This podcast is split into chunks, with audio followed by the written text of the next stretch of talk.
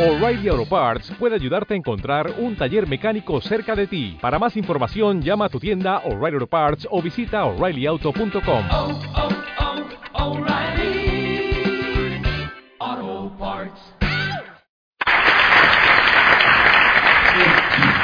Buenas tardes, un placer estar con ustedes. Yo estoy de acuerdo fundamentalmente con lo que les acaba de decir Rafa Pascual, que no es nada fácil de comprender y tiene una profundidad tremenda muchas de las cosas que ha dicho. Estoy fundamentalmente de acuerdo con él. No estoy tan de acuerdo con él en el sentido de que sea una cosa tan, como digo, de una mala broma y el optimismo que tiene de que esto sea una cosa, no, es una cosa mucho más profunda y esto más que una mala broma, es una tragedia tremenda que, tiene, que tenemos todos arriba. Él habló pues, de cómo nos han robado el tiempo, la salud y no sé cuántas cosas, y el dinero.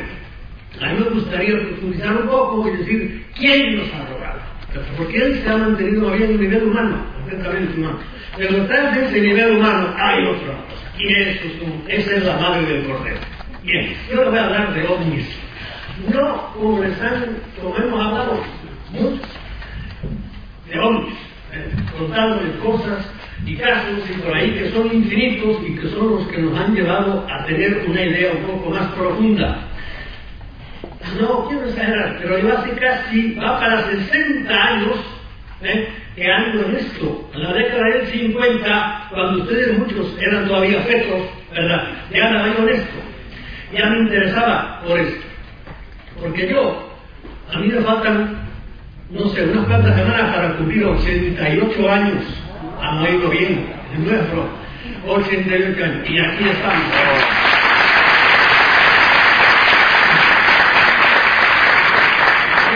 ¿Qué tal ustedes ese, ese aplauso? ¿A los 88 años o a Dios?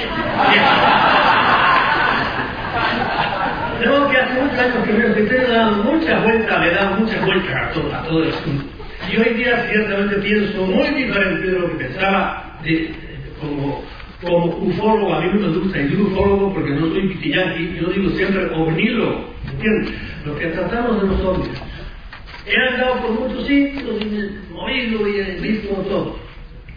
No les quiero, quiero frenarme la tentación de contarles casos, porque los casos en la numerología son infinitos. Infinitos, de todas las cosas, de, de, la, de a un hombre que usted lo conoce, si de repente se y está el hombre medio muerto ahí y, baja y está con un cañón porque va curado allá arriba, hasta una persona cuando conozco casos así, que la cogen, está sentado frente de su casa y lo llevan, lo cierran por la mitad, y en la parte de arriba del corazón se la dejan caer a un coche, le rompen para mí y le cae encima a los pies. Y ustedes dirán, ¿pero dónde no sé? Pues miren, yo, ¿quién lo contó? El hijo del muerto. ¿En dónde? En Villarosa, Tabasco, la capital del estado de Tabasco de México. Y me lo contó el jefe de policía que investigó todo el asunto y que lo metió a todos en la cárcel, que ellos lo habían atropellado, pero resulta la parte de abajo del cuerpo estaba a 3 kilómetros de su casa. Bien, lo más raro del mundo ha pasado ya con, toda esta gente, que es lo que está detrás del fenómeno. Y yo voy a ver si me, me, aguanto de no contar casos, porque si no, no salgo. Yo quiero ir a, a otra cosa diferente para no hacer la, la audiología de siempre. Hemos estado este, engañados y de acuerdo con él, nos han engañado cochinos. Y nos han engañado precisamente con la casuística. Todos estos años nos han hecho desde las cosas más raras, por ejemplo, si ustedes asoman a los agroglifos ahora que aparecen encima de los campos, una maravilla, cada año es mayor. Y claro, hay gente que se, se busca por eso y se hacen especialistas en eso. Y otros se hacen especialistas en, en contactados, y otros se hacen especialistas en, el hombre más famoso que estudia los microchips los chips que le meten a la gente, es un amigo mío le iba a ver si le traducía, porque yo en esto conozco modestia aparte a todos los big shots del, mundo, ¿eh? me he encontrado con ellos 20 mil veces en, por ahí en, en congresos. El doctor Ley, que escribió un artículo sobre los implantes que le ponen a uno metido por las narices en cualquier sitio, ¿verdad? A ver si le traducía su libro, y se especializa en eso y ya se, pero eso es una parte, es como que uno entra en una catedral y se, ante un maravilloso capitol, este, capitel, se queda pasmado y hace. Y óigame, que esto es un capitel, esto es de muchos, hay muchas columnas, hay una catedral, todo, hay bóvedas, hay de todo. Aquí hay una fe. ¿Y qué es la fe? No tiene nada que ver con este capitel que hay cosas mucho. Eso es el problema de los ovnis, que es el problema de la vida. Aquí no solo somos materia, somos espíritu, hay muchas cosas buenísimas. Bien, yo quiero profundizar un poco en todo esto. Me dejaré muchas cosas atrás, pero ¿qué le vamos a hacer? Yo les voy a hablar a ustedes fundamentalmente de la re relación que hay entre las religiones y los ovnis. Que mucha gente ¿qué tiene que ver eso? Miren, en el fondo de las religiones están los ovnis. Y en el fondo de los ovnis están las religiones. Uno se explica al otro perfectamente. Y en cierta manera uno esclarece y destruye. Hay de todo. Bien. Yo, sobre esto, ustedes conocen algunos de los libros míos, La Granja Humana, se quedó atrás, porque en el libro de La Granja Humana yo estudié, estudié pues, cosas de las que suceden en la granja. Pero hoy me gustaría ver quién es el dueño de la granja, que es lo que me interesa. ¿En qué coinciden las, las religiones y el fenómeno de los hombres? Coinciden, primera primera cosa, en que los dos admiten que hay seres extrahumanos. Un tiempo creímos que el hombre era, eh, estaba en el centro del mundo y que no había más que nosotros. Éramos el centro del hombre y el universo. Bien, hoy día las religiones, no siempre han creído que hay seres inteligentes que no son humanos. Eso está. Hoy día en, en el ovnis estamos igual. Nos damos cuenta de que hay seres inteligentes que no son humanos.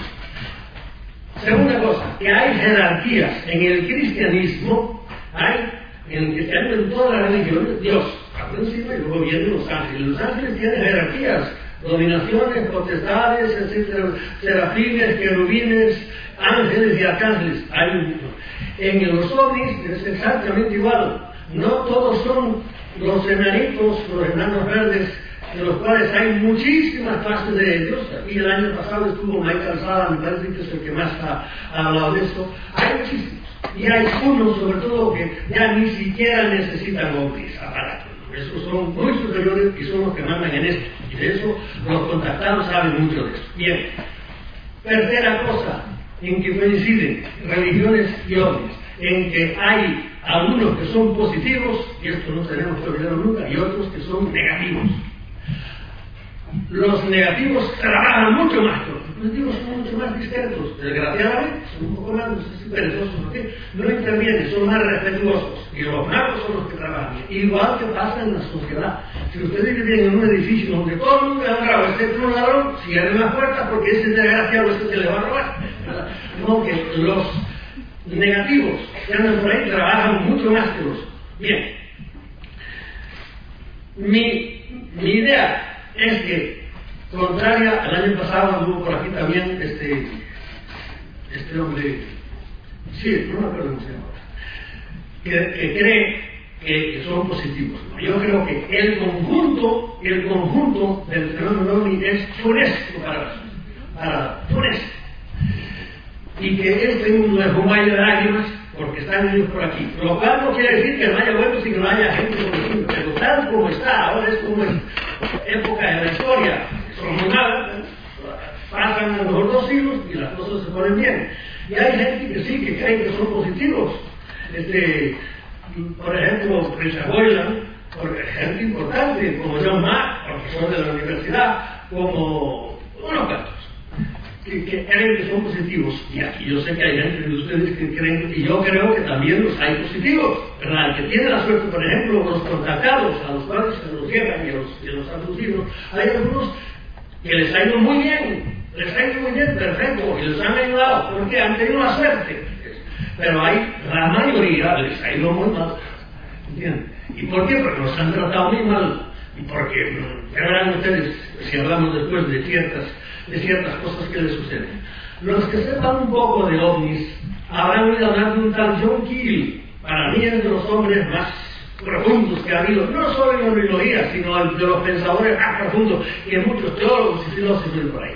Y John Keel lo conocí muy bien porque coincidíamos los dos, digamos, en Nueva York y tuve ocasión de hablar con él largamente. Y Keel, que tiene libros, por ejemplo, este, Omnis, Operación Caballo de Troya, tiene muchos libros. Y ya digo, para mí de los hombres más profundos que yo he conocido en cuestión de enfocar la vida humana, no solo la cuestión de. Y yo quiero una vez le preguntó un, un periodista, ¿usted se considera un ufólogo, un ornilo? ¿verdad? Y él dijo, y tengo aquí la cita de él exactamente, yo no me considero, esto se lo pongo al principio para que choque un poco, ya le digo, viniendo de quién viene, yo no me considero ufólogo, sino demonólogo. ¿Por qué? Porque la ufología es otro nombre de la demonología. Yo no creo que todos los zombies vengan de otros planetas, sino que se trata de lo que el cristianismo, y él no era ni católico ni cristiano, era un librepensador total, ¿verdad? Como era muy inteligente, no era ateo, porque hay que tener muy muchas cosas para estar. Luego hablaremos de eso. No es eh, no, se trata de lo que el cristianismo llama a Satanás, ángeles caídos y demonios que llevan con nosotros desde el origen de los tiempos y que usan toda suerte de trucos y disfraces para hacernos creer que son extraterrestres. Toda suerte de apariciones, de extraños aparatos aéreos, incos sucubos, olas de fuego, poltergeist, monstruos, animales, etcétera, etcétera, son todas una careta para ocultar la verdadera naturaleza del fenómeno. Es decir, ¿quién está detrás de todo este teatro que nos montan? Los enanos, eso. La mayoría del teatro lo hacen los grises, ese tipo de, de enanitos, como somos todos cabezones, etcétera. Eso es la, la tropa pequeña. Y no tienen, no son en cierta manera peligrosos para ocultar la verdadera naturaleza del fenómeno y sus actuaciones negativas para los humanos. No se trata de visitantes extraterrestres, sino de inteligencias hostiles que nos desprecian. Tratan de controlarnos y de influenciar nuestras ideas y nuestras creencias. Y aquí yo les voy a dar cosas muy raras, muchos de ellos no estarán de acuerdo, son libres, pero vayan y digan, uy, este hombre, este, ¿qué cosa nos dice? Pero claro, yo a la edad que tengo, ya no estoy para andar conmigo a lo que vayan a decir a mí unos cuantos periodistas de, críticos, o la inteligencia, la mega inteligencia, los intelectuales. No creen que hay hombres, Dios los bendiga a todos ellos. Yo voy a decir lo que pienso en todos. Y me aplauden mucho Por ejemplo, en cosas de raras, acaba de decir que ya digo que son difíciles de ver algunas Dice, dice, nos dice aquí, entre las cosas que dice raras, incubos y sucubos de la Edad Media, es decir, demonios que se aparecían en forma de mujer y copulaban con hombres, y demonios que se aparecían en forma de hombre y con mujeres. Yo conozco casos, yo conozco casos de todas. Conozco casos de incubos y conozco casos de sucubos. Y no que lo hayan contado, no lo conozco personalmente. ¿Entiendes? Las personas que han padecido algo. Y no tengo por qué no creerlos, porque en sí además lo inventaron. No, no, si a mí un hermano mío o una persona a la que yo conozca me cuenta algo, no tengo por qué no creerlo. Y me lo dice, me lo dice seriamente. Bien, esto es una cosa. Para adelante. Vamos a entrar en el tema. Este, y el tema que les dije es relación de religiones con los hombres. Hay religiones que son viejísimas y ya entran dentro del campo de la mitología y llegaron a nosotros, son nosotros los dioses llegaron nosotros, por ejemplo, los dioses romanos convertidos ya en, ¿en qué? Pues en planetas, Júpiter, Saturno, tal, son dioses romanos, pero ya, que ha pasado tiempo, la mitología los ha transformado y los ha hecho planetas. O han, los han hecho los días de la semana, porque lunes, viernes, martes, todos son dioses también. En cambio, en el judaísmo, en el judaísmo no es así. Tenemos, son historia, no es mitología. ¿Y por qué es historia? Bueno, porque tenemos un libro que con muchos defectos y muchas cosas, que es la Biblia, ya lo tenemos escrito, ¿verdad? ¿Y qué tenemos escrito? Pues a, la Biblia, la Biblia nos encontramos inmediatamente con unos seres que a los cuales vamos a empezar a, desde ahora a enfocarlos. Nos encontramos con los dioses sumerios, con los dioses babilónicos, con los dioses de Acadia, con los dioses. Esto es cierto, la Biblia, óyeme, es que no solo está la Biblia escrita, allá por el año 1850, por ahí, a mitad del siglo XIX, empezaron a aparecer no ya papeles, sino piedras. ¿eh? Ahí apareció la estela de Mesá, y apareció el obelisco de Salmanazar, y apareció el código de Hammurabi, no son piedras negras grandes, y ahí está preciosamente escrito en, en caracteres uniformes la historia, eso ya no es mitología, es historia. Y apareció, apareció el, el, cilindro de Ciro, y apareció nada menos que una biblioteca entera, 20.000 tabletas. Ahí ya no son piedras, son arcilla, escrita no en uniforme, está escrita en, en un garítico. La encontraron los italianos, pero ahí está. Y gracias a Dios que hay tipos raros como Secario Sitchin y otros grandes eh, historiadores no, paleontólogos que se dedicaron a investigar, a, tratar de traducir, y han traducido todas esas cosas. ¿Y qué aparece ahí? Pues mira, aparece fortalecida la Biblia, porque aparecen los, algunos de los antepasados de Abraham, aparecen los nombres de las guerras que aparecen en la Biblia, de los reyes que aparecen en la Biblia, pues no, que eso ya no es mitología, es historia. ¿Y qué vemos en la historia? Bueno, pues en la historia, ¿qué nos dicen de esos, de esos dioses? Nos dicen unas cuantas, unas cuantas características curiosísimas. Primero, estos dioses eran visibles, ¿eh? se desaparecían, igual que se han aparecido siempre en las, religiones primitivas, pues eso se aparece. Hay todo tipo de apariciones, y en Occidente ya, no, no, como cosas religiosas, sino como, como apariciones, ¿no? tipos. ¿Y por qué lo sabemos? Pues por aquí tengo una cita de uno de esos sitios, que es el cilindro, se, se llama el cilindro de, de Ciro, Ciro, rey de los persas. Dice aquí, en la línea 15 me parece que estaba, del cilindro de Ciro en una piedra como de un balón negra, como un balón de, de baloncesto, así que está toda trabajadita allí. Y dice en la línea 15, dice, Marduk, esos eran los dioses, Marduk, Moloch, Baal, El, Astarte, me parece que aparece por ahí, este, eran los dioses babilonios. Dice, Marduk le ordenó a Ciro que fuese a Babilonia y lo acompañó durante todo el camino, a su lado, como un, como un compañero y amigo, es decir, que estaba ahí visible. Claro, bueno, si bueno, esto no hay un poco de raro, óigame que es que los cristianos, los que creen en la Biblia, Yahvé también se aparecía.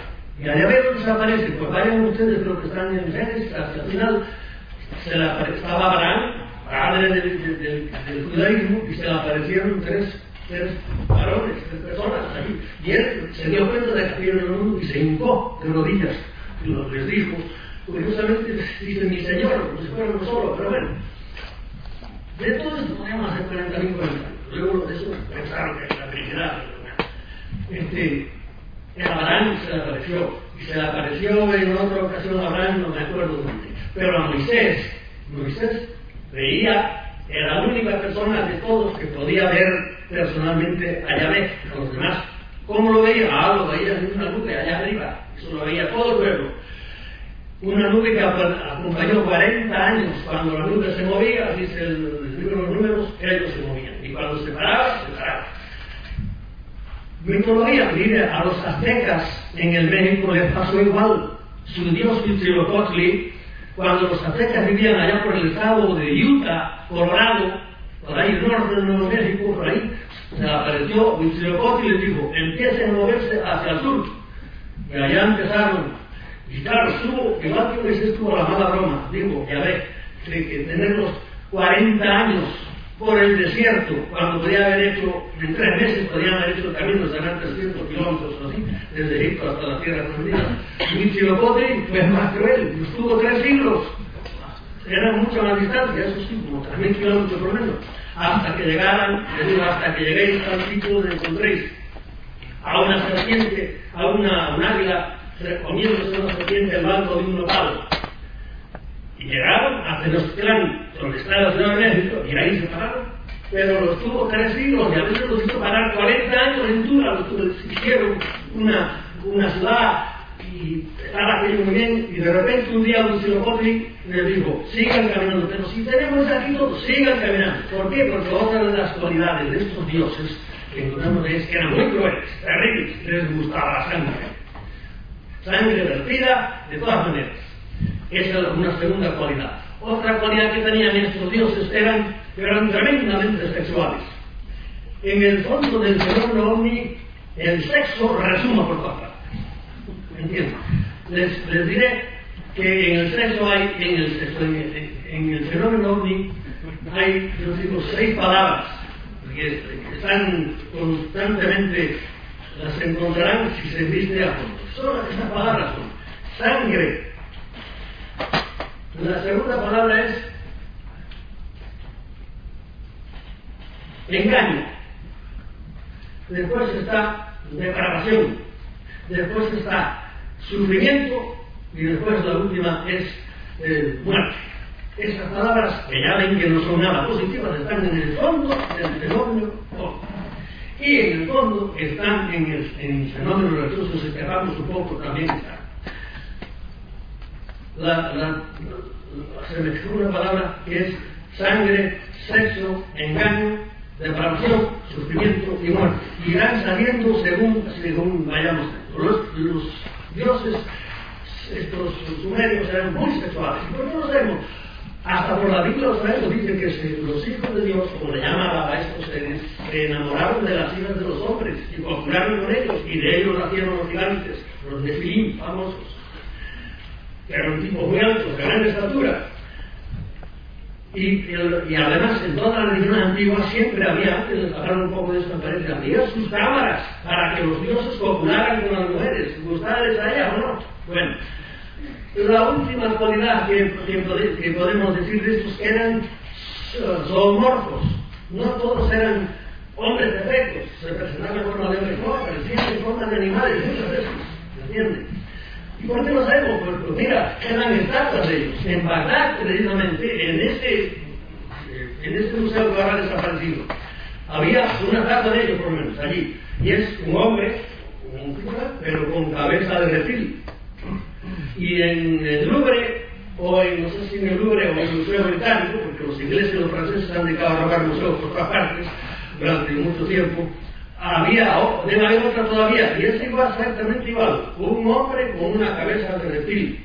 Y si ustedes leen alguna en, en, en internet, es el maravilloso regalo terrible que nos han hecho los dioses, encontrarán en la entrevista que le hicieron a Kerdo Mutua, cuando le preguntaba a un periodista este, cómo eran sus dioses, y que, y este Kerdo Mutua es un grupo, digamos, sudafricano, negro, pero tiene nada que ver ni con la, los, los gentes del norte. Él, es de allá abajo, ¿verdad? ¿Cómo eran sus dioses? Los dioses eran terribles, eran cruelísimos, violaban a todas las mujeres que, se podían, hombre, a todo el mundo. Entonces, ¿qué otra cosa que le dijo? Ah, ¿y cómo eran de su forma? Que le trajo una estatua que tiene de ellos, y era un hombre con una cabeza de lagarto. Exactamente igual que a los del Museo de Bagdad. Bien, esas eran las cualidades que podemos describir de, esta gente. Príncipos visibles, muy sangrientos y, y.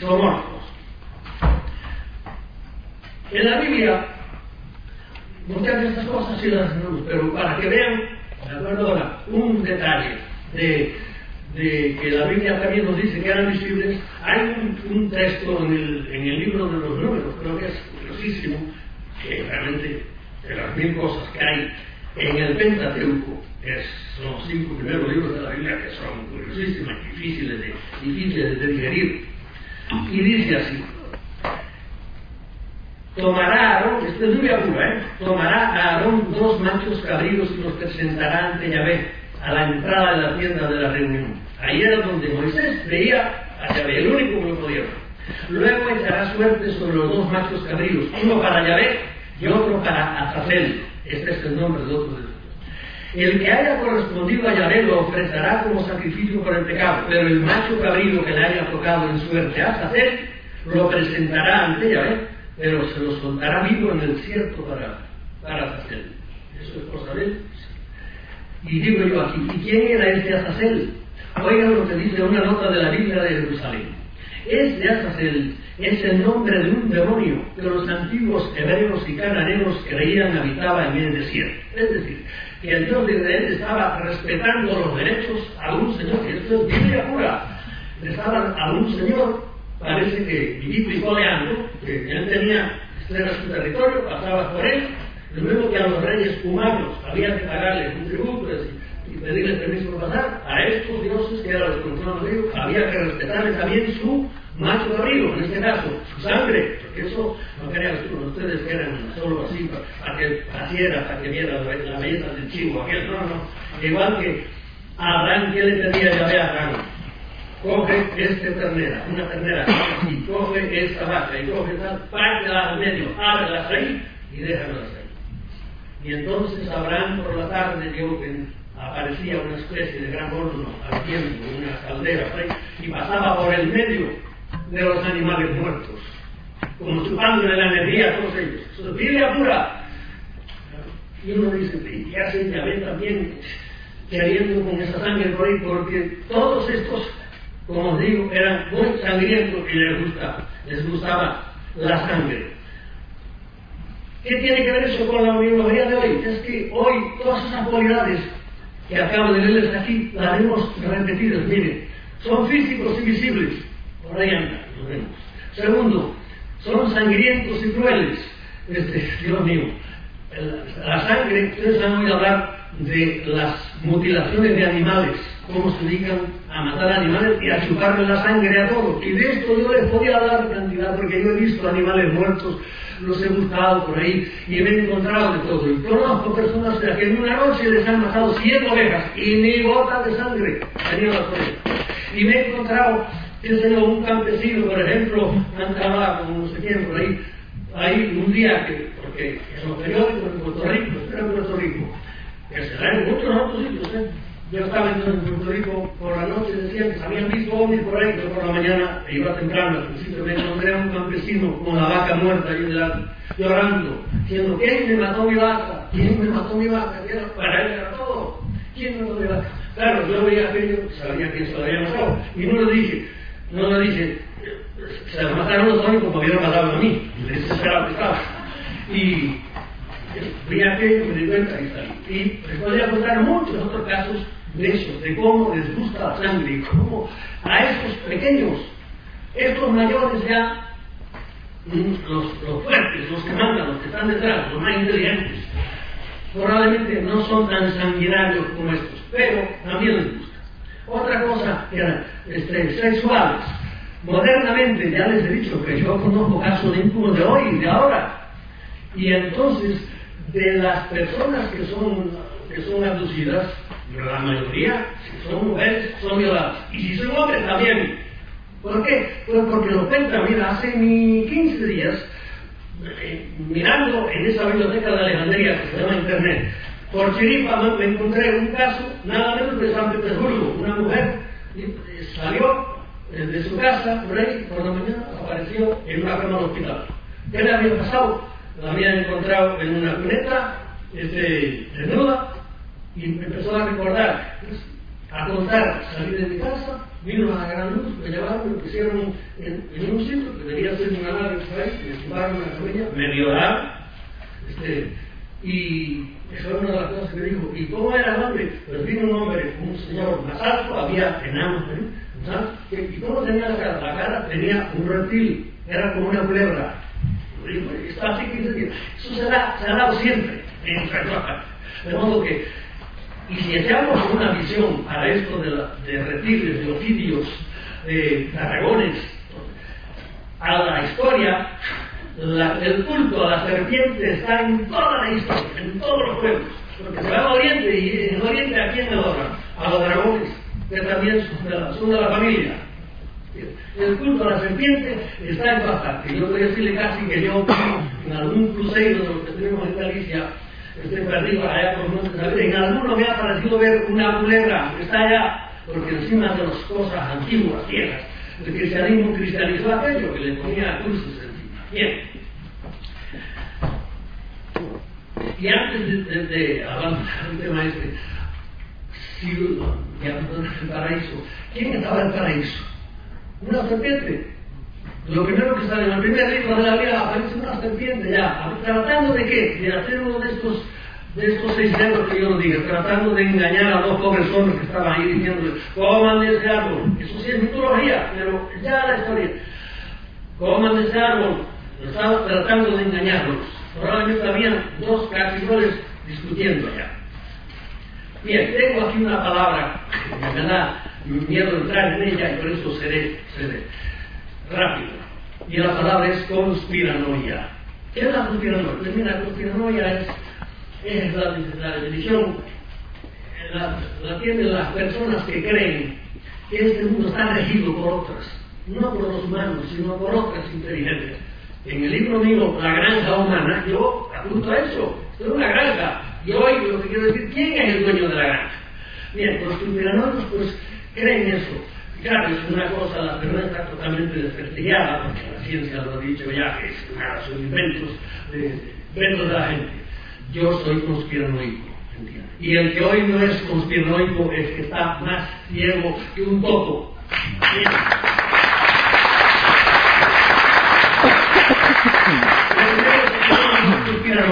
es que, lo primero, es que este mundo está regido, las autoridades grandes, no las pequeñas, de barrio por ahí, este, se llama alcalde de Barcelona, está regido por una gente tan terriblemente corrupta, tan podrida, tan asquerosa, tan endemoniada, tan poseída, ¿eh?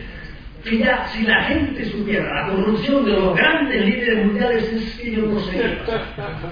Porque no tienen idea de lo terriblemente corruptos que están. Roban ni roban siquiera es que son pobres procesos.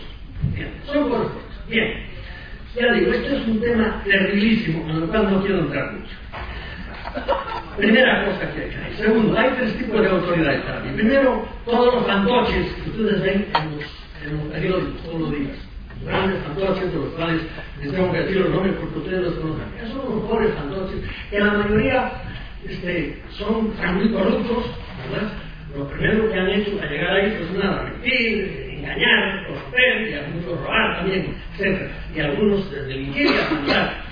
Este, y es que son realmente, mire el otro día, una más anécdota, y no quiero contar anécdotas, en la muerte del, pobre presidente de Polonia que se mató en el avión, ahí el otro día vi una fotografía, un vídeo en la televisión, a Putin haciendo mi señal, la señal de la cruz, y yo vi a Putin, que tiene arriba de él como Moisés en la KGB, crímenes de todo tipo, y además lleva encima de, de sí, yo creo que todos los 60 millones de muertos de Stalin, haciendo la señal de la cruz. Yo vi aquello y dije, hijo de Putin.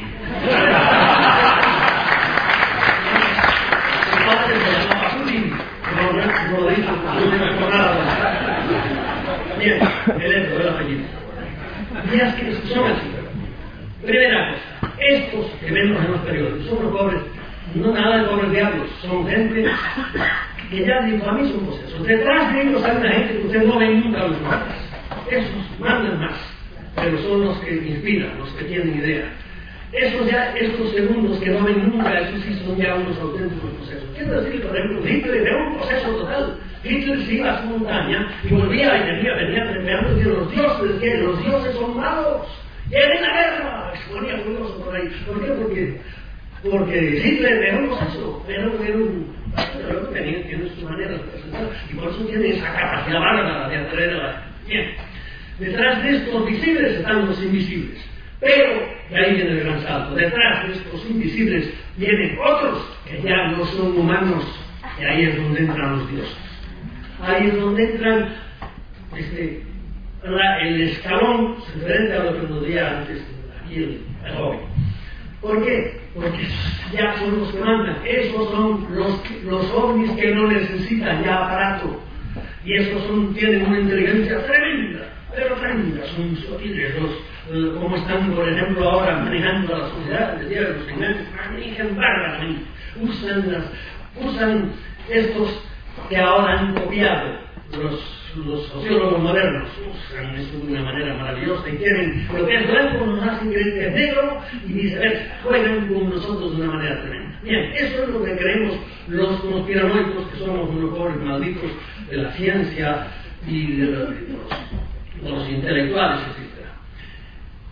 ¿Cómo que hacen esta gente? Pues miren, nos han dado últimamente unos juguetes maravillosos, porque Internet es una cosa increíble. Es la biblioteca de Alejandría que antes yo tenía aquí para la enciclopedia, que tengo en mi casa, vengo constantemente. Ahora no doy a cuatro botones y le pregunto cómo se llamaba la suegra de Alfonso, que es muy sabio, y me lo dice. Y me voy a meter, es una maravilla. Pero son unos instrumentos envenenados. Nos han dado unos instrumentos envenenados que a la gente preparada le hacen mucho bien para mí, pues yo no, si yo a esta edad de, de vida no tuviera internet, yo no qué radio ¿verdad? Pero con eso tienes todo lo que quieras. Pero a la pobre gente que no tiene formación por ahí, el daño que está haciendo internet es de. En, en, Corea del Sur ya hay clínicas especializadas solo para desenganchar de internet. ¿verdad? Claro, internet es uno, pero los, los instrumentos que nos han dado últimamente son instrumentos de las pantallas, todas las pantallas chiquitas, todo es increíble. El primero, la televisión, que es en la escuela, en casa, y ahí no tienes que leer nada, contra nada, sentarte, a que te digan los imbéciles que, que, te, que te Y esto es increíble ahora. Cosas tan interesantes que sin las no hay tiempo para Miren, por ejemplo, ahora, para comprar un ordenador nuevo, no compren, estérense. Un teléfono, no, un teléfono, mire, es para hablar, saca fotografías, graba, te conecta con internet. Ya yo digo, no, no compre, no, el teléfono, el próximo teléfono, voy a esperar a que traiga ya inodoro incorporado. Entonces yo lo compro porque ya no se puede, no se puede pedir más, a ver qué quiere, qué le van a meter. Y allá digo, es maravilloso, pero con esto nos están dominando. Hay cinco maneras de hacer, de hacer dinero en el mundo. Hay muchas maneras, el ciclo por aquí, pero pequeño pero hay cinco maneras. Primero, la venta de armas. Por millones y millones grandes, la venta de armas. Las drogas. Las, los medicamentos, las grandes, las grandes compañías de medicamentos. El petróleo y la banca. Eso, bueno, pues está totalmente dominado hoy día por ellos. Ahora, esas cosas dan dinero, tienen mucho dinero. Todas estas gentusas que les dije de arriba, todos son multimillonarios, multimillonarios. No les digo no, que ustedes conocen mucho, no se me algunos sí, que son, andan los periódicos, pero son, no son casi conocidos, pero son, si yo les digo el nombre George Soros, ¿quién es? La mayoría de ustedes no saben quién, fue, quién es George Soros. Es un húngaro, no es norteamericano, es un húngaro, multimillonario. Y si les digo Retzinger, no me lo confundan con Ratzinger, ¿eh? Este Ratzinger es un polaco multimillonario. También de todos, de, de las 13, 14, 15, 40 familias que son las que dominan el mundo. Bien, todos estos señores son los que con eso, con esas eh, herramientas, tienen el dominio de dominar absolutamente en las mentes, porque ya te digo, se puede tener mucho dinero, como no tengas algo para meter sobre la gente, ¿y tú qué tienes? Tienes la otra cosa, los medios de comunicación, que están totalmente en manos de en mundo entero, los tienen ellos, y nos van, a través de los medios de comunicación, van metiéndonos las ideas que quieren, las ideas que quieren. Quieren además todo el dinero que quieren, los figuras.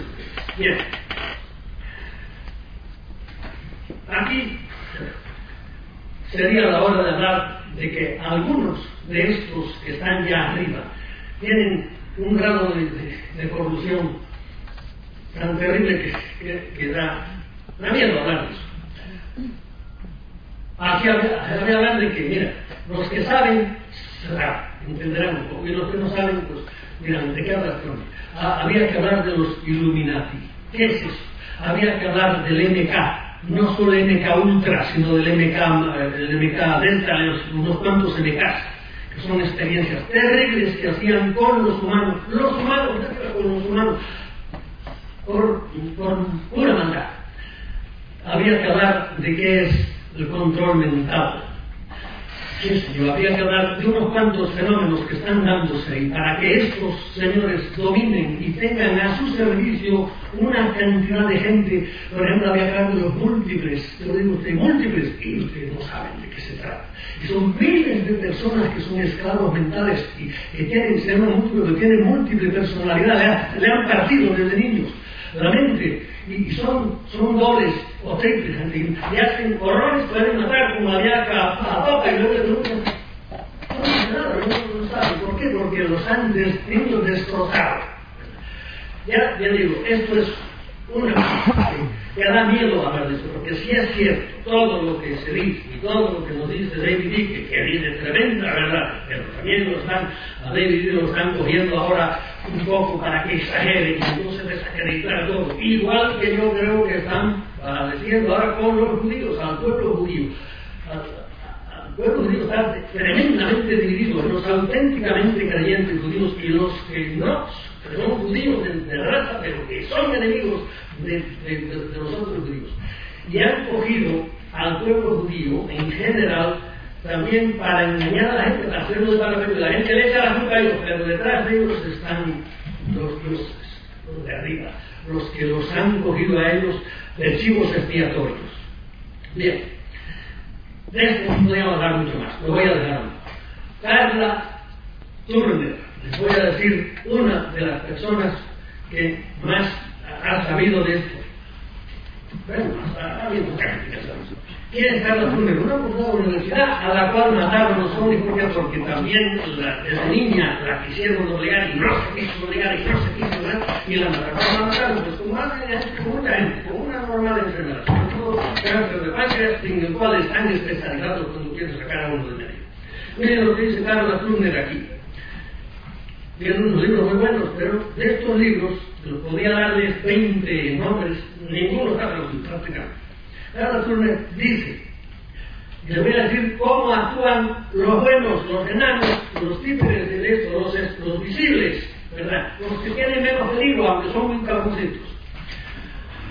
Dice ella, pueden hacer desaparecer un coche de la carretera sin que los demás coches se den cuenta. De cada una de estas cosas que le voy a leer, yo podría contarle un, un caso, pero no quiero, no quiero pararme, porque no, no llego a donde quiero. Segundo, pueden penetrar en la mente cuando les plazca. Son lo- hasta los más malos en un poder enorme.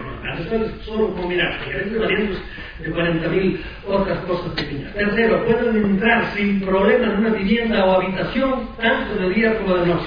Aquí en España, en la revista Más allá de Correo, se empezaron a llamar visitantes de domicilio. Pueden entrar, pero decirles que entran a través de la vivienda en un cuarto piso, no pueden entrar a través de la ventana por arriba, sin subir por la escalera y sin romper ventanas ni nada. Les tengo presenciado. Pueden interferir con un infante cuando aún está en el seno materno. También podrían hacerle caso de esto. Pueden abducir a un niño de la cuna sin que se sepa cuándo. Usted, ¿por qué me pago? Es que tengo dentro de mí una lucha, entiendo. Chico, cuéntales algo, cuéntales algo, ¿verdad? A quien solo le gusta a la gente. Y yo digo, no, no, no, no, no quiero contar nada. Pero ven, aquí, aquí les hago una ¿Qué les dije ahora? Puede abducir a un niño en la cuna sin que se sepa cuándo. Miren, San José de Costa Rica, allá por el año 1975, un niño de una, plena San José, capital de, de, de de Costa Rica, no de Puerto Rico, una gente bien en medio de la ciudad, de lo que conocen la- las ciudades viejas americanas desde los vaya, de los de los vean que en medio de la ciudad a lo mejor hay una gran, una gran cosa, como pasa aquí en Segovia por ahí, con un gran muro alrededor, en esta casa tenía un gran muro alrededor, y encerrada, gente de dinero, tenían su buen jardín, que era casi un parque pequeño, allí había un niño, menos de dos años, en un sucurita por ahí. Van a darle de comer y el nene no está. Y no está, y no está, y se vuelve loco. Y la madre por ahí viene la policía y tal, y el nene no está. Y pasa un día y no está ahí. Al segundo día, que fue a las 70 horas, ¡pum! Aparece de repente Ringo Lázaro. Bueno, Ringo, ¿qué pasó? Nadie supo nunca qué pasó. ¡Ah! Pero ahí viene una cosa que me trae a mí a los, a los, a los dioses romanos y antiguos. Él apareció desnudo de niño, el pantaloncito y la camisita de niño estaba en la pola más en la rama más alta del árbol del jardín, allá estaba. Vinieron venir los bomberos a apagarla, de allá. ¿Qué hacen eso? Los romanos hacen una broma de los dioses. Son los juegos de los dioses. No le hicieron nada al niño. Bueno, vaya a saber cómo le el cerebro. Pero el caso es que el niño allí estaba enterito, ¿verdad? Esto nada más, Dios se puede encontrar cuentos de esto. Y bueno, pueden aducir a un niño de la cuna sin que se sepa cuándo. Podría apuntarle a nunca más por estilo.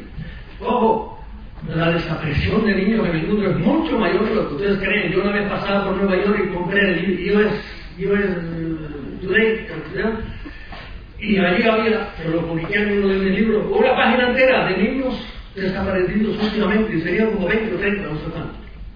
Bien, ¿a dónde van a parar? Claro, si es uno aquí, ah, no son tantos, sí, pero es que hay muchas naciones en el mundo, ¿verdad? Y hay sitios donde estos desgraciados trabajan mucho más entre nosotros.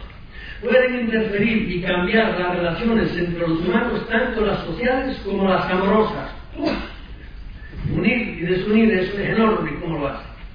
Y claro, esto no, no, no, se entera mucho la gente. Pueden causar enfermedades, pero con el dedo y las causan cuando uno les molesta mucho, lo sacan de medio, de una manera muy natural. O a veces tan natural como un resbalón en el baño, por ejemplo. Si se resbalón en el baño, muerte natural. Sí, sí, pero no, no crean que tan natural.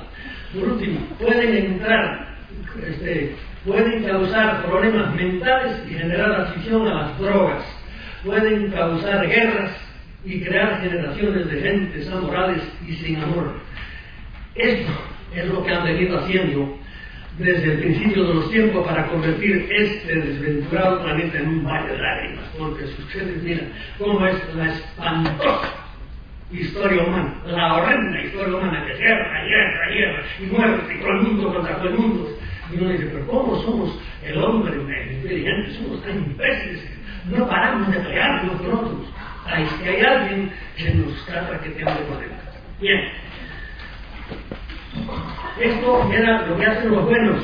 Ahora miren lo que dice Buckley, que es otro individuo que es japonés, no es lo que dice de cómo trabajan mucho más profundamente, y aquí es, sí que es la labor de los que están arriba de todo, que ya no son humanos. Bueno, estos tampoco eran humanos. Dice, esto es lo que dice Buckley. Estos híbridos reptiles humanos, él ya le llama así híbridos, porque muchos son auténticos híbridos, llevan, como dice su proceso, llevan dentro de sí ya una personalidad que no es humana. Son la fuerza principal que actúa en el fondo de toda la extendida maldad y crueldad que hemos visto siempre en la tierra. El uso de muchos humanos como esclavos sexuales, hay miles de voluntarios e involuntarios, conscientes o inconscientes el negocio de la pederastia, el tráfico internacional de drogas, con todas sus miserias, la tortura, el genocidio, los experimentos con humanos, el envenenamiento e intoxicación de, de, ambientes y de alimentos, todo proviene de la mente de estos seres. Aquí dice el, uso de, de, drogas. Señores, las drogas en el mundo, las drogas en grande, no, no crean que son los pobres desgraciados, no pobres no los de natural. No, no, son las grandes autoridades del mundo, son las que meten las drogas, porque les interesa. Y este es otro tema del cual se podría hablar, pero las, grandes, las, esos que ustedes ven arriba en, los periódicos como grandes editoriales del mundo, esos son los que meten las drogas. Y eso se puede probar con documentos, que yo no voy a ponerme aquí ahora. Y dejémonos ya de seguir es que nos han estado engañando los de arriba y los de medio y los de abajo. Bien.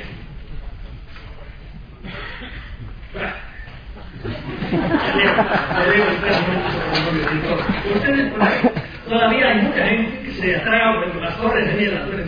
No sean ingenuos.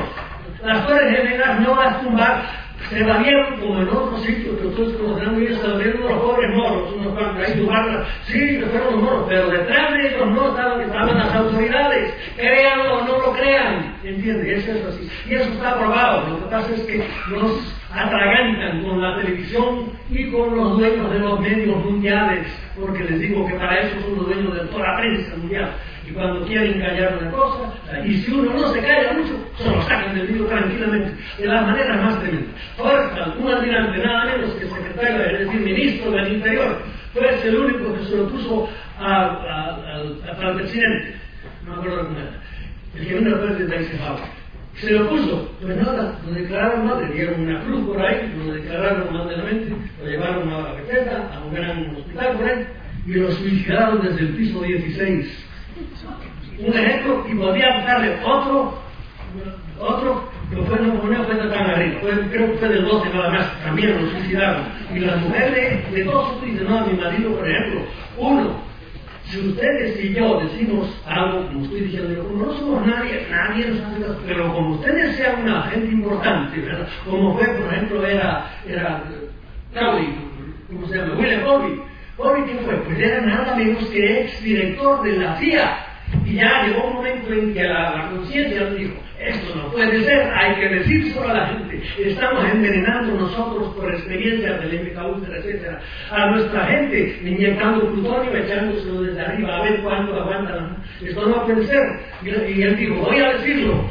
Duró una semana, apareció flotando cerca del lado de su casa. Su mujer toda la vida ha dicho, a mi marido lo mataron, porque, no, mi marido no haga ninguna de suicidarse. Bien, en el, vamos a volver otra vez a nuestros carriles. En el, Nuevo Testamento, vimos en el Antiguo Testamento, hay algo de esto, yo por mucho tiempo no relacioné nunca nada del Nuevo Testamento, del cristianismo, diríamos, con ovnis, pero han pasado los años y he madurado más y ahora sí. Pero para hacer el puente hay que hablar un poco de los gnósticos, también un poquito. ¿Quiénes son los gnósticos? Pues eran unos señores que tenían una doctrina los gnósticos eran al principio del cristianismo. El gnosticismo era un poco antes del cristianismo, pero convivió siglo y medio con el cristianismo, hasta que el cristianismo barrió la mayoría de las creencias de los gnósticos, excepto una. Los gnósticos creían que un, un ser, aquí los llamaban el... el ¿Cómo era? El demiurgo. El, el, Demiurgo. No, bueno, un señor que era el, el demiurgo, el demiurgo, era, se había rebelado contra Dios, ¿verdad? Con su gente, con muchos seres espirituales, como se rebeló contra Dios, rebeló y dijo, yo me hago dueño de este mundo. Y él, no es que queremos crear, no, reorganizó el mundo, eso era lo que creían los gnósticos. El cristianismo es esa, esa creencia, las conservó y las consigue conservando, y son rectas, ¿sí? que nosotros creemos que, que, es, que hubo un ser que se reveló a ese ser demiurgo que decían ellos en el cristianismo se llama Satanás, el demonio, ¿verdad? Recuerden lo que dijo aquí antes, este, y ahí está. Bien, nos interesa este, acordarnos de por qué, porque es como, como lo digo, el puente.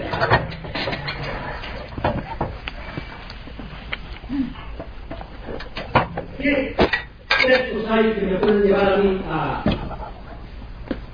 identificar. Con, con, que yo por años no identificar con Dice, dice ya Jesucristo, ahora será derrotado el príncipe de este mundo. Y un poco más adelante dice, ya no hablaré mucho más cosas con vosotros porque llega el príncipe de este mundo, pero estará contra ti. Y un poco más adelante todavía, el príncipe de este mundo será condenado. Claro, uno dice, ¿quién es el príncipe de este mundo? Que bueno no es, porque no tiene nada que ver conmigo. Poco más adelante, dejando el Evangelio atrás, en, la, en, en, una de las cartas de San Pablo, que era el, o las relaciones públicas del cristianismo, era San Pablo, dice, el Evangelio está vedado para los incrédulos cuya inteligencia cegó el Dios de este mundo. Ya no le llama príncipe, le llama Dios. ¿A quién le llama? A este mismo ser misterioso. Y un poco más adelante, en la carta a los Efesios, dice San Pablo, vosotros estabais muertos en vuestros delitos y pecados, que eran según el príncipe del imperio del aire. Y aquí dice, imperio del aire, decir, que parece que aquellos a que se refería andaban por el aire, como anda esto de ahora, no vienen por el aire general, pero lo conocemos. Bien. Viene otro texto todavía mejor, Dice, nuestra lucha de San Pablo es esto, nuestra lucha no es contra la carne y la sangre, nuestra lucha, la lucha del cristiano para ser bueno, es contra los principados, contra las dominaciones, contra los potestades, son nombres de ángeles que también se conservan en el cristianismo, de ángeles malos, contra los dominadores de este mundo tenebroso, contra los espíritus del mal que están en las alturas, y de nuevo voy a decir, hay espíritus del mal por ahí arriba, están en las alturas. No lo digo yo, lo dice San Pablo. Y uno empieza a pensar, bueno, pero ¿por qué? ¿A qué se refiere esto? Entonces no es Dios el dueño de este mundo, no es Jesucristo el que vino a arreglar todas las cosas. Y el, el texto cumbre eh, es este. Esto es del último libro. En el primer libro nos encontramos a la serpiente en el Génesis. En el último libro de la Biblia nos encontramos, desde el Apocalipsis, con este texto. Aquí ya toda la, teoría de los, de los eh, que acabo de los dos, por ahí está clarita, dice. Entonces se entabló una gran batalla en el cielo. Esto es Biblia. En la que Miguel y sus ángeles combatieron contra la serpiente. Otra vez aparece la serpiente.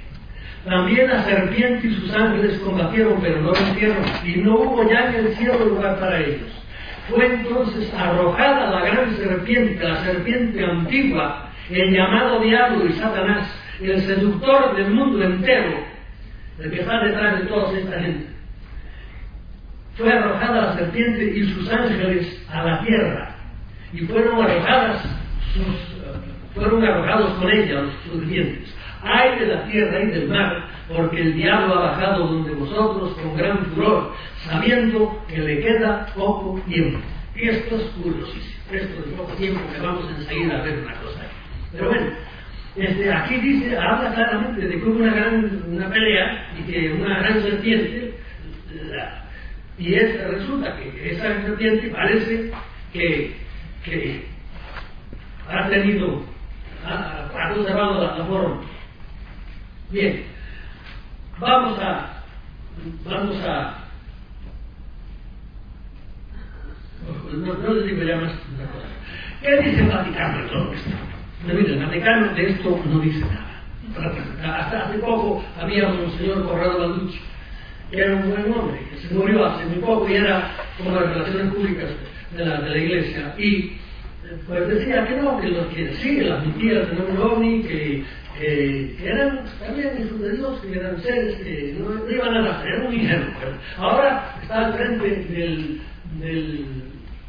Observatorio Vaticano un, un padre Funes, que es un argentino, por supuesto científico, este, astrónomo, y cuando le preguntaron, bueno, y no soy, no soy científico, yo soy astrónomo. Y a mí no me interesa nada la biología. Que Dios bendiga al Padre Funes. Vamos a ver lo que, lo que han tenido que ver el fenómeno ovni con algunos papas, que muchos conocerán, otros no lo conocerán, y es muy interesante, porque yo muchos años no lo conocí. Dice, no, el padre pequeño fue el que escribió esto, no recuerdo el año exacto. Una mañana el sumo pontífice León III, León III vivió allá por 1890, 1890 papas serios, no todos los papas de gran fe tenían fe, los últimos papas han sido gente muy seria y con gran fe, no todos los papas han tenido gran fe. Había celebrado la Santa Misa, estaba asistiendo a otra con agradecimiento como era habitual. De pronto le vi levantar enérgicamente la cabeza y mirar por encima del celebrante. Miraba fijamente, sin parpadear, pero con un aire de terror y maravilla, demudado. Algo extraño, grande le ocurría. Finalmente, como volviendo en sí con un ligero enérgico ademán, se levanta, se, se va hacia su despacho privado. Los familiares le siguen con premura y ansiedad y le dicen Santo Padre, ¿se siente bien? ¿Le pasa algo? No, no, nada, no me pasa nada.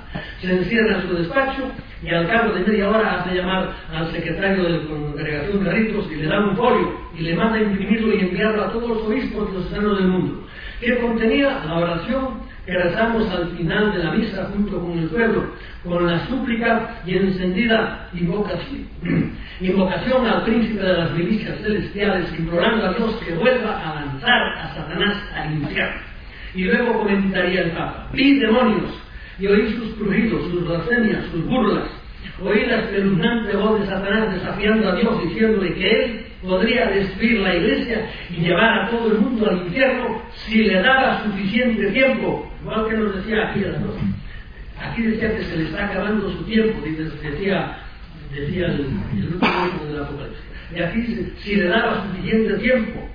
Y en otros sitios también, no, no sé, no me acuerdo dónde está, habla de, como que el demonio le pide a Dios, dame 100 años nada más. Han pasado entonces 2000, pero las fechas como ustedes. Satanás le pidió a Dios el permiso de tener 100 años para influenciar al mundo como nunca antes había podido hacer. Pudo ver también el Papa San Miguel Arcángel aparecer y lanzar a Satanás con sus legiones al abismo del infierno. Bien, después de León XIII vino eh, Pío X. Pío X fue un santo varón, tan santo que lo canonizaron ya y es San Pío X. Después de Pío X vino Benedicto XV, que fue un canonista, también un hombre ministerio. Después de Benedicto XV vino Pío XI. Pío XI ya de mi quinta, ya me acuerdo yo de, de 1900, 1935 por ahí, y el los enemigos de Dios fueron Stalin, que estaba en el proceso del comunismo y fueron Hitler, al cual escribió una encíclica que se llamaba Vinter en desorden, y, y, el, y el gran enemigo de fue Mussolini, con el cual tuvo que hacer el pacto del Eterno, para el cual hizo en Roma, una italiana, tremenda, muy italiana dentro de la ciudad de Roma hizo el Vaticano para hacer, hizo un pacto muy bueno con Mussolini, que ahí se portó bien Mussolini. Bien, le dejó hacer eso. Y eso fue Pío II, Pío, Pío XI. Después de Pío XI vino, vino Pío XII. Y Pío XII era una cosa muy curiosa. Pío XII sabe que pasó, porque miren que el día 30, 31 de octubre y el 1 de noviembre de 1950 vio encima de los, de la, de los del, jardín del Vaticano, le dieron una edición de Fátima. Vio lo mismo, tres días seguidos. ¿eh? Vio lo de Fátima, que el sol bajaba, se cambiaba de color, tenía. El Papa vio aquello, es una impresión tremenda, pero se lo tuvieron callado siempre. Autoridades no lo dijeron nunca, pero se sabía perfectamente. Y nos vio ahora los últimos sí, ya lo admiten, que durante tres días seguidos vio el, el, la cosa de Fátima. Y claro, ustedes la Fátima que tiene que ver, miren, a uno de los más importantes, que es Ballet, Jean Ballet es, Magni y con, este que les dije antes, que de los más serios, le preguntaron una vez, ¿y cuál es el, la aparición más grande, la cosa de ovnis que usted ha visto, el caso más grande? Y yo digo, Fátima. Para él Fátima era, era una aparición. Las apariciones de todo tipo, incluidas las que tienen mucho que ver, no digo que sean todas, pero mucho que ver con los ovnis, mucho. Y algunas vemos ciertamente que han sido causadas por ellos. ¿Para qué? Pues lo bueno con los malos, para acentuar todavía la devoción por ahí. Después de Pío XII vino Juan 20, después de Pío XII vino Juan 23, y de eso hablaremos. Después de Juan 23 vino Pablo VI. Pablo VI tuvo una, la osadía de decir que el demonio era un ser real y personal, maligno y muy poderoso. Y cuando dijo esto, y además añadió que era que el humo de Satanás se había metido dentro de la iglesia. Y cuando dijo esto, le cambiaron arriba todos los periódicos del mundo, incluso los católicos diciéndole, ah, este es un anticuado, este es un, este es, quiere volver a la media, y por ahí le causó aquello un tremendo, un tremendo. Después vino Juan Pablo II, que ese sí ya no tenía miedo ninguno, y era se fue al Vaticano del demonio, que es la ciudad de Turín, allá es donde están los vaticanistas. Y allí les dijo claramente, les echó una tremenda crítica sobre, sobre quién era el demonio. Pero les voy a leer lo del, lo del Papa, que muchos sí lo sabrán. Ah, bueno, después de Pío, de Pío este, vino Juan Pablo I, y lo comienzo más, después de todo lo que leído, lo mataron, lo mataron, claramente lo eliminaron. Es decir, la gente que se había colado dentro del Vaticano, que ese Papa no les convenía para nada porque estaba dispuesto a acabar con mucha podredumbre que había dentro. Bien, este, algunos ustedes cuando están pensando, hombre, le está saliendo el jesuitismo para afuera. Mientras yo he escrito, he escrito muy crítico con el cristianismo. Hoy día no sería tan crítico, ni mucho menos. Pero les diré, yo he escrito un libro que se llama Iglesia Muerde, que aquí, en el tiempo de Franco, pero raro. no lo sabía nada, pero en América lleva más de 20 ediciones. Un libro respetuoso del cristianismo, pero que digo algunas verdades. Después escribió un libro que se llamaba ¿Por qué agoniza el cristianismo? Que como ven ya no está tan... Y después escribió otro que era todavía más fuerte, que era el cristianismo un mito más. Ya digo que hoy día, y no son folletos, no, son libros de 300 páginas, hoy día no sería tan porque veo que el cristianismo es el calado, aunque sea viendo al cual nos tenemos que agarrar ante esta catástrofe que está pasando en las sociedades, en todas. Estamos yendo al precipicio porque se está acabando, se está acabando los valores que hasta ahora han cohesionado a las sociedades, empezando por la familia, sin una familia no hay sociedad. Digan lo que digan los imbéciles que nos quieren ordenar. Y eso está ahora desmembrándose, está acabándose. Nos dicen no solo que hay, cinco tipos de familia. Mi madre, hay cinco tipos de familia, era mi padre, mi madre y mis hermanos. Bien. Este, miren lo que le pasó a Juan 23. El Papa y yo, eso lo dijo el secretario de 20 años después que él se había muerto, creo que era un chileno. El Papa y yo estábamos caminando a través del jardín una noche del mes de julio, estar en Castelgamorfo, de 1961, cuando observamos sobre nuestras cabezas una nave muy luminosa. Era de forma oval y tenía luces intermitentes y de un color azul y ámbar. La nave pareció sobrevolar nuestras cabezas por unos minutos para luego aterrizar sobre el césped en el lado sur del jardín. Un extraño ser salió de la nave. Tenía forma humana, a excepción de su cuerpo, que estaba rodeado de una luz dorada, y miren qué detalle, y tenía las orejas más alargadas que las nuestras. Su santidad y yo nos arrodillamos, no sabíamos lo que estábamos viendo, pero supimos que lo que fuese no era de este mundo. Por lo tanto, debía ser un acontecimiento celestial. Rezamos y cuando levantamos nuestras cabezas, el ser estaba todavía allí. Esto nos comprobó que no era una visión lo que, estábamos viendo. El Santo Padre se levantó y caminó hacia el ser.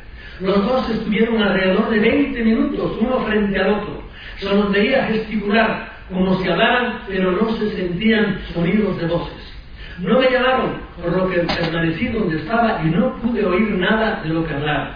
Luego el ser se dio la vuelta y caminó hacia su nave y enseguida ésta se elevó. Su santidad dio media vuelta hacia mí y me dijo, qué curiosa palabra, los hijos de Dios están en todas partes, aunque algunas veces tenemos dificultad en reconocer a nuestros propios hermanos. Es muy curioso, que se prestaba a una buena exégesis. Aunque la experiencia parece increíble, el secretario nunca supo lo que fue lo que habló Juan 23 con el extraño personaje y siempre se ha especulado con algunas revelaciones que le habría hecho el visitante cósmico. Revelaciones y profecías que él anotaba, el Papa, en un diario y que con el tiempo han resultado muy ciertas. Entre ellas están el asesinato, esto antes todo lo que pasara, ¿eh? el asesinato de un líder político muy importante, el asesinato de Kennedy, que fue, no sé, un año o más o dos después. La entrada de un país muy poderoso en guerra, en una guerra que nunca ganaría, Vietnam. El enconamiento del conflicto de Israel con Palestina. Y sepan que Israel con Palestina, los que mandan en el mundo quieren que siga y por eso no quieren que acabe. También esto se prestaba a mucha a, explicar porque la caída estrepitosa del comunismo, la aparición de una nueva y terrible enfermedad a partir del año 1984, el SIDA, y también la intrigante profecía de que, y aquí no se sabe si hablaban los buenos malos, extraños visitantes aparecerán en la Tierra, venidos de otros planetas, dice, para sembrar la paz. También consta en el diario que Dios le había exigido silencio hasta que llegase el momento adecuado. Yo ni quito ni pongo rey, pero les digo lo que está escrito. Bien. ¿Cuál es la conclusión de todo esto? Pues nada, es identificar a aquellos dioses que vimos al principio, los dioses a poner, contra estos, con estos individuos que andan ahora apareciéndose por ahí y que nos apuntan y le echamos la culpa pues eso, a los humanos por ahí, que efectivamente los directos causantes de todas estas cosas. Son, son los malos. Pero detrás, para organizar, por ejemplo, toda esta catástrofe económica que ha habido, fíjense que está, no solo catástrofe económica, es, de todos los sentidos, están pasando cosas tremendas en la tierra ahora, es que detrás hay, hay alguien que es muy poderoso, que, que está dando órdenes a quien competa para, para que sucedan todas estas cosas. Bien, ustedes dirán, y todo, a todo esto, ¿dónde queda Dios? Y es una gran pregunta. Y yo me la hago también. ¿Dónde queda Dios? ¿Y qué pinto yo aquí? Yo, un pobre ser humano que dentro de poco voy a tener la boca llena de tierra. Nosotros, serán ilusiones, yo iré delante, pero tengo de Gran yo les voy a ser sincero, yo soy agnóstico. Soy agnóstico, no puedo creer en aquel Dios de la Biblia tan cruel, pero creo en Dios. ¿Por qué? Porque tengo dos Dios de frente. Si no tuviera dos de frente sería feo. Pero no puede ser.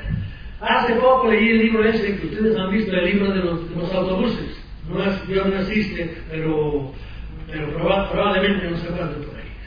Yo leía el libro, me lo leí muy bien leído y decía yo, ¿cuántas doctrinas, Dios mío, tiene esta gente? ¿Por qué? Porque están esperando pruebas de Dios, están esperando pruebas con compás y con escuadra, yo creo. Son las reglitas por ahí. Pero Señor, hay cosas materiales.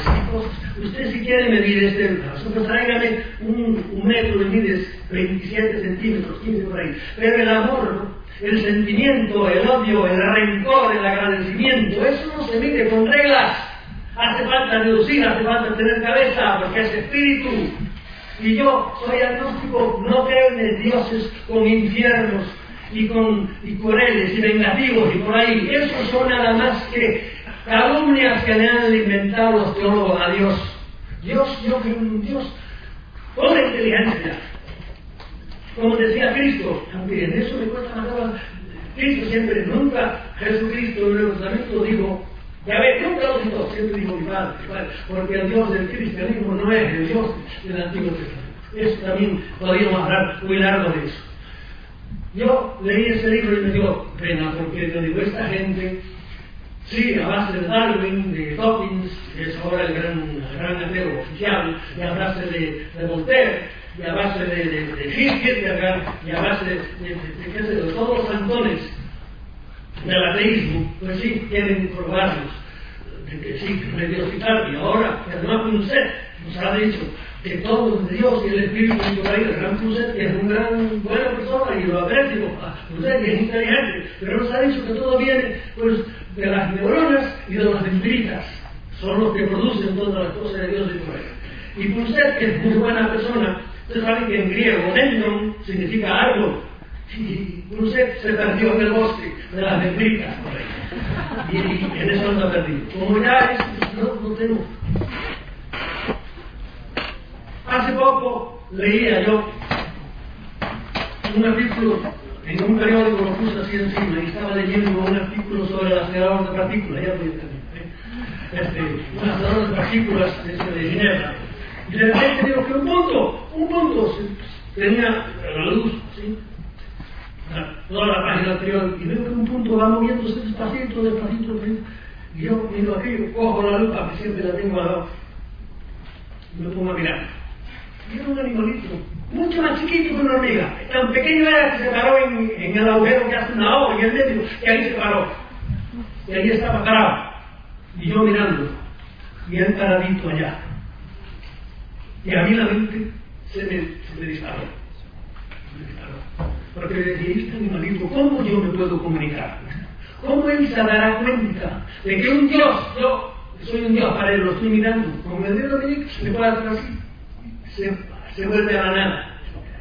Y el animalito seguramente con su inteligencia, porque también tiene inteligencia, inteligencia para él, que le hace falta a él, estaba diciendo probablemente, me imagino, ¿cómo salgo yo de este desierto? Porque la página del periódico es un desierto, ¿cómo entré yo aquí?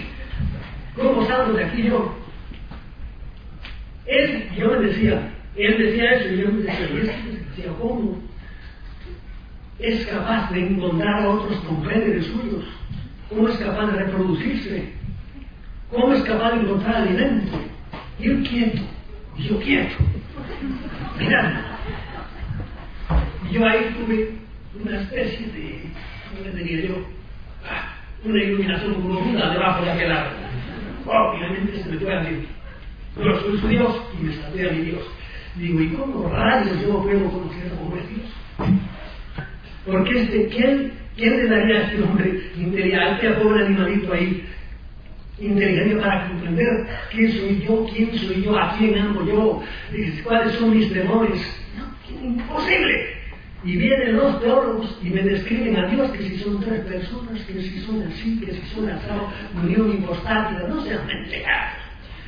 Un Dios que tiene esas luminarias, que tiene todo, diremos, programado, porque ustedes cogen una semilla de una nuez o de una manzana o de, qué sé yo, una avellana y tírenla y se van, se van y vuelven a los 20 años y aquella no está la semilla y encuentra un árbol tremendo. ¿Por qué? Porque la semilla estaba programada, porque está todo lleno de inteligencia, porque el cosmos es pura inteligencia. Y aquel animalito tiene su inteligencia para lo suyo. Y esa piedra que está en el suelo está llena también de una inteligencia, no una inteligencia de células, eh, es una inteligencia espina. ¿Y en qué se demuestra? Pues que mira, en ese pedrusco hay millones de millones de electrones que están girando a toda velocidad alrededor de su núcleo. Y uno dice, ¿quién le dio cuerda? ¿Y cómo no se le sacaba la cuerda? ¿Por qué? Porque las piedras que pueden ahora este, tienen la cuerda mucho más y siguen. Y todo el cosmos, todo, todo hecho con los mismos electrones, con los mismos ladrillos, todo moviéndose, todo moviéndose. ¿Cómo es posible que viendo esas cosas uno me diga, pero aquí no hay inteligencia por encima? Porque no será como dicen los toros, como pero algo hay encima de nosotros, indudablemente. Y aquello, como muchas otras cosas, pues, yo digo ahora, y termino, ahora sí que termino ya. estamos entrando en el verano, salgan por por favor, dejen salir de, de, de la televisión, miren las estrellas, eso es el gran libro. Eso son las pruebas que hay que darle a esto del, del libro. Mire, Pero claro, a esa hora, no, a esa hora las estrellas de la televisión hay que ver a Belén Esteban. O cómo se puede perder uno una, una paculea, una pelea de, de María Antonia con la Raola. Se lo puede perder de ninguna manera. Y ahí está todo el mundo viendo aquello. Digo, santo Dios, qué daño hace. Cómo embrutecerse, cómo estupidifica a todas las masas ustedes son, ustedes y yo somos privilegiados. Están pagados, han tenido la oportunidad de pagar para venir a oír estas cosas tan tremendas. Y no oír, a, en este caso, a oír pacientemente caso que les estoy hablando ahí, de por qué aquel se acostó con la otra o. Somos nosotros privilegiados, pero este mundo ahora el mundo en que se mueren 30 millones de, personas de, hambre cada año, y si las cosas tan tremendas que pasan en este desventurado planeta, nosotros estamos por ahí, comemos dos veces al día, salgan por la noche ahora temprano y miran, es un firmamento enorme. Y quédense pasmados, una estrella, otra estrella, están millones de kilómetros de y ustedes con sus ojos en un segundo hacen el viaje de una a otra. Todo es un misterio, todo es maravilloso, y Dios, ante este libro tan grande, ¿qué hace? Pues pasa las páginas de su Biblia, que es la gran Biblia de Dios, del firmamento, con el sol de cada tarde. Y termino con unos, versos de mi poeta favorito, el cristiano, el, el cubano, Huesca. Hay de aquel que solamente Dios despierta y que lanza sobre las cosas una sola mirada. Porque al llegar a la luz o a la sombra, no sabe nada, ni para qué ha vivido, ni por qué ha muerto. Mirando las flores, mirando las mariposas, y ateos o creyentes, mirando la luz pues si Dios no existiera, ¿quién haría esas cosas? Pero si Dios existe, ¿Para qué las haría? Muchas gracias por su atención.